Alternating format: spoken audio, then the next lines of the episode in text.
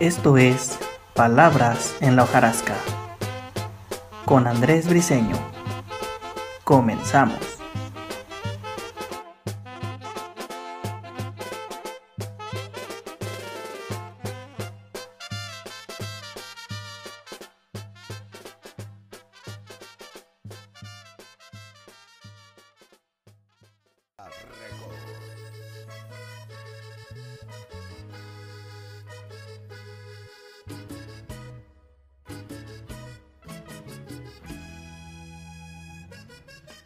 Hola, muy buenas noches.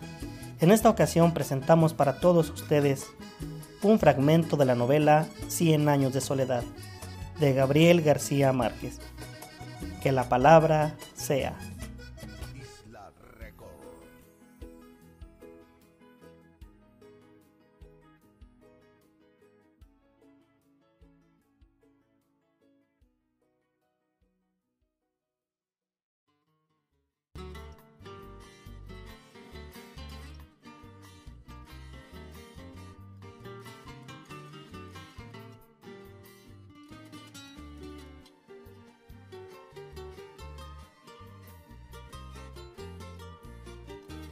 José Arcadio Buendía y Úrsula Iguarán estaban unidos por un vínculo más sólido que el amor, un común remordimiento de conciencia. Eran primos entre sí, habían crecido juntos en la antigua ranchería que los antepasados de ambos transformaron con su trabajo y sus buenas costumbres en uno de los mejores pueblos de la provincia. Aunque su matrimonio era previsible desde que vinieron al mundo, cuando ellos expresaron la voluntad de casarse, sus propios parientes trataron de impedirlo. Tenían el temor de que aquellos saludables cabos de dos razas secularmente entrecruzadas pasaran por la vergüenza de engendrar iguanas. Ya existía un precedente tremendo. Una tía de Úrsula, casada con un tío de José Arcadio Buendía, tuvo un hijo que pasó toda la vida con unos pantalones englobados y flojos, y que murió desangrado después de haber vivido 42 años en el más puro estado de virginidad, porque nació y creció con una cola cartilaginosa en forma de tirabuzón y con una escobilla de pelos en la punta. Una cola de cerdo que no se dejó ver nunca de ninguna mujer y que le costó la vida cuando un carnicero amigo le hizo el favor de cortársela con una hachuela de destazar. José Arcadio Buendía con la ligereza de sus 19 años, resolvió el problema con una sola frase. No me importa tener cochinitos siempre y cuando puedan hablar. Así que se casaron con una fiesta de banda y cohetes que duró tres días. Hubieran sido felices desde entonces si la madre de Úrsula no lo hubiera aterrorizado con toda clase de pronósticos siniestros sobre su descendencia, hasta el extremo de conseguir que rehusara consumar el matrimonio. Temiendo que el corpulento y voluntarioso marido la violara dormida, Úrsula se ponía antes de acostarse un pantalón rudimentario que su madre le fabricó con lona de velero y reforzado con un sistema de correas entrecruzadas que se cerraba por delante con una gruesa villa de hierro. Así estuvieron varios meses. Durante el día, él pastoreaba sus gallos de pelea y ella bordaba en bastidor con su madre. Durante la noche, forcejeaban varias horas con una ansiosa violencia que ya parecía un sustituto del acto del amor, hasta que la intuición popular olfateó que algo irregular estaba ocurriendo y soltó el rumor de que Úrsula seguía virgen un año después de casada porque su marido era impotente. José Arcadio Buendía fue el último que conoció el rumor. ¿Ya ves Úrsula lo que anda diciendo la gente? le dijo a su mujer con mucha calma. Déjalos que hablen, dijo ella. Nosotros sabemos que no es cierto. De modo que la situación siguió igual por otros seis meses, hasta el domingo trágico en que José Arcadio Buendía le ganó una pelea de gallos a Prudencio Aguilar.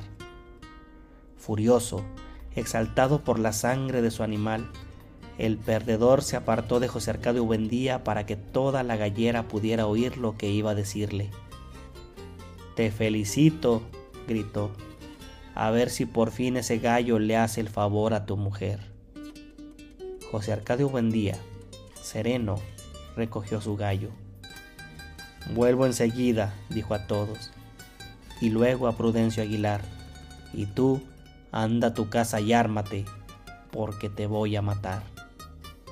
Diez minutos después volvió con la lanza cebada de su abuelo. En la puerta de la gallera, donde se había concentrado medio pueblo, Prudencio Aguilar lo esperaba. No tuvo tiempo de defenderse. La lanza de José Arcadio Buendía, arrojada con la fuerza de un toro y con la misma dirección certera con que el primer Aureliano Buendía exterminó a los tigres de la región, le atravesó la garganta. Esa noche, mientras se velaba el cadáver en la gallera, José Arcadio Buendía entró en el dormitorio cuando su mujer se estaba poniendo el pantalón de castidad. Blandiendo la lanza frente a ella le ordenó, Quítate eso. Úrsula no puso en duda la decisión de su marido. Tú serás responsable de lo que pase, murmuró. José Arcadio Buendía clavó la lanza en el piso de tierra.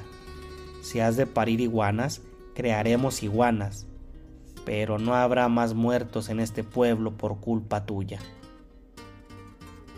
Era una buena noche de junio, fresca y con luna, y estuvieron despiertos y retosando en la cama hasta el amanecer, indiferentes al viento que pasaba por el dormitorio, cargado con el llanto de los parientes de Prudencio Aguilar. El asunto fue clasificado como un duelo de honor, pero a ambos les quedó un malestar en la conciencia. Una noche en que no podía dormir, Úrsula salió a tomar agua en el patio y vio a Prudencio Aguilar junto a la tinaja.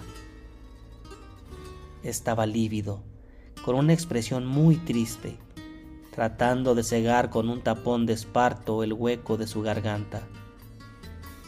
No le produjo miedo, sino lástima. Volvió al cuarto a contarle a su esposo lo que había visto, pero él no le hizo caso. Los muertos no salen, dijo. Lo que pasa es que no podemos con el peso de la conciencia. Dos noches después, Úrsula volvió a ver a Prudencio Aguilar en el baño, lavándose con el tapón de esparto la sangre cristalizada del cuello. Otra noche lo vio paseándose bajo la lluvia. José Arcadio Buendía, fastidiado por las alucinaciones de su mujer, salió al patio armado con la lanza. Allí estaba el muerto con su expresión triste. Vete al carajo, le gritó José Arcadio Buendía. Cuantas veces regreses, volveré a matarte. Prudencio Aguilar no se fue, ni José Arcadio Buendía se atrevió a arrojar la lanza. Desde entonces no pudo dormir bien. Lo atormentaba la inmensa desolación con que el muerto lo había mirado desde la lluvia, la honda nostalgia con que añoraba a los vivos, la ansiedad con que registraba la casa buscando agua para mojar su tapón de esparto. Debe estar sufriendo mucho, le decía a Úrsula. Se ve que está muy solo.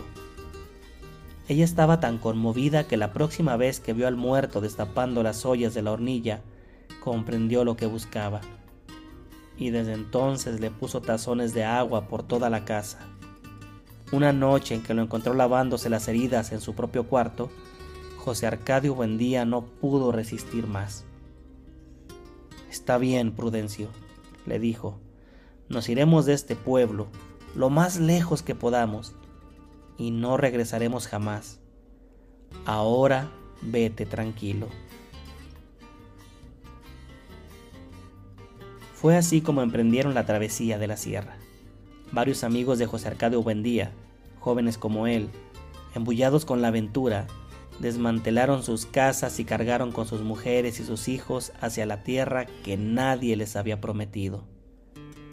Antes de partir, José Arcadio Buendía enterró la lanza en el patio y degolló uno tras uno sus magníficos gallos de pelea, confiando en que en esa forma le daba un poco de paz a Prudencio Aguilar.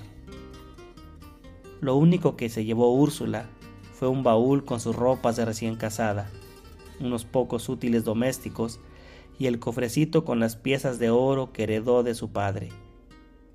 No se trazaron un itinerario definido, solamente procuraban viajar en sentido contrario al camino de Riohacha para no dejar ningún rastro ni encontrar gente conocida.